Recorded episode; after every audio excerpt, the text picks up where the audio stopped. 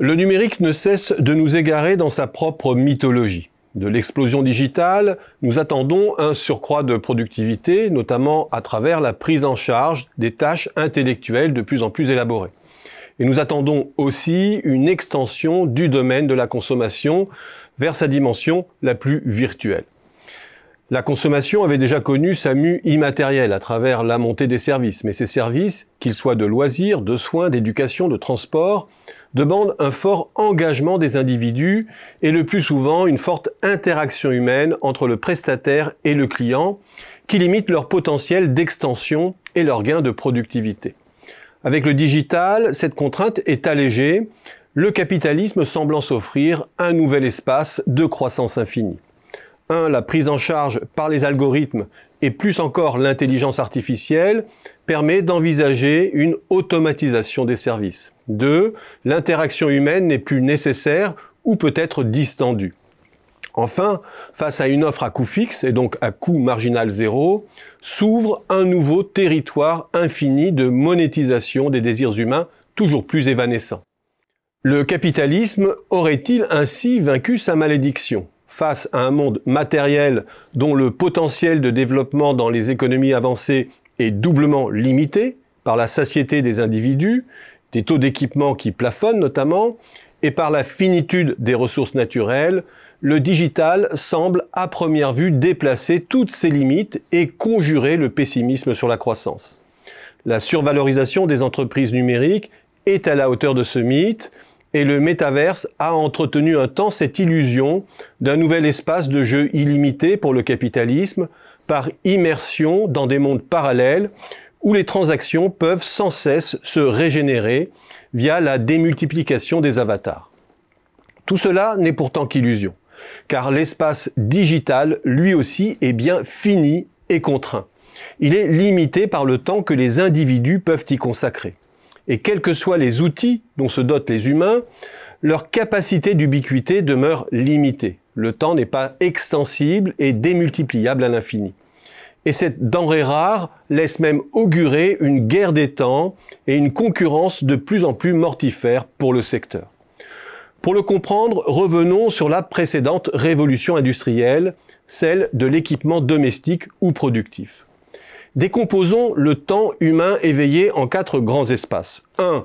Le temps de production. 2. Le temps d'autoproduction domestique, ménage, cuisine, soins, éducation, etc. 3. Le temps de transaction, prospection, achat, accès.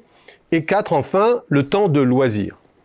La révolution de l'équipement d'après-guerre a permis de libérer du temps de production, du temps d'autoproduction domestique, du temps de transaction à travers des outils de communication et de mobilité plus rapides, et ce temps libéré a été réinjecté dans la sphère de la production, notamment via la féminisation de l'emploi et dans la sphère des loisirs, alimentant la demande de services et accélérant la tertiarisation de l'économie.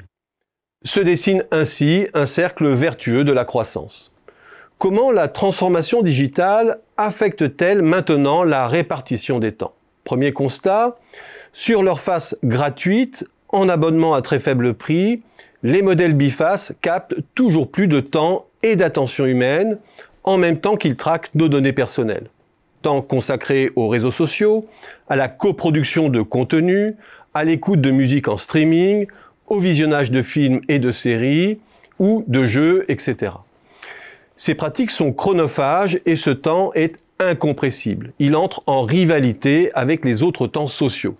Ce qui, au demeurant, n'est pas le cas dans la sphère des biens. Qu'il y ait surconsommation ou non, que l'on possède une ou dix voitures, une ou vingt paires de chaussures, ne signifie pas que leur usage sera accru au détriment d'autres fonctions économiques.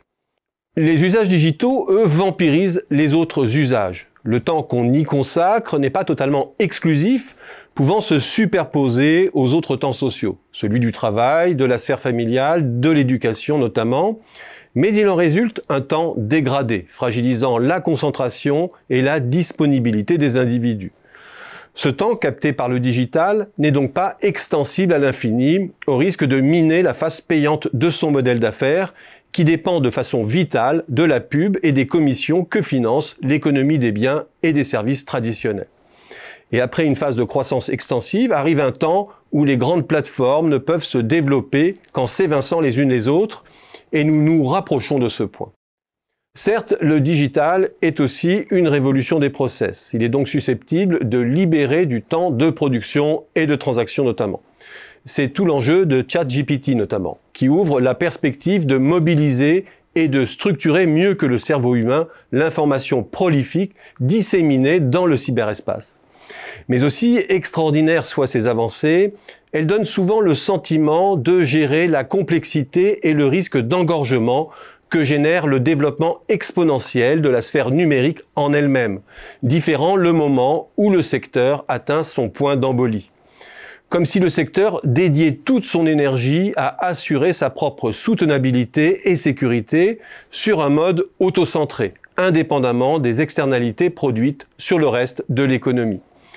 Et c'est bien parce que le temps est le facteur rare et limitant que contrairement à la précédente révolution industrielle qui promettait de libérer du temps, celle-ci nous entraîne dans une densification toujours plus folle des temps.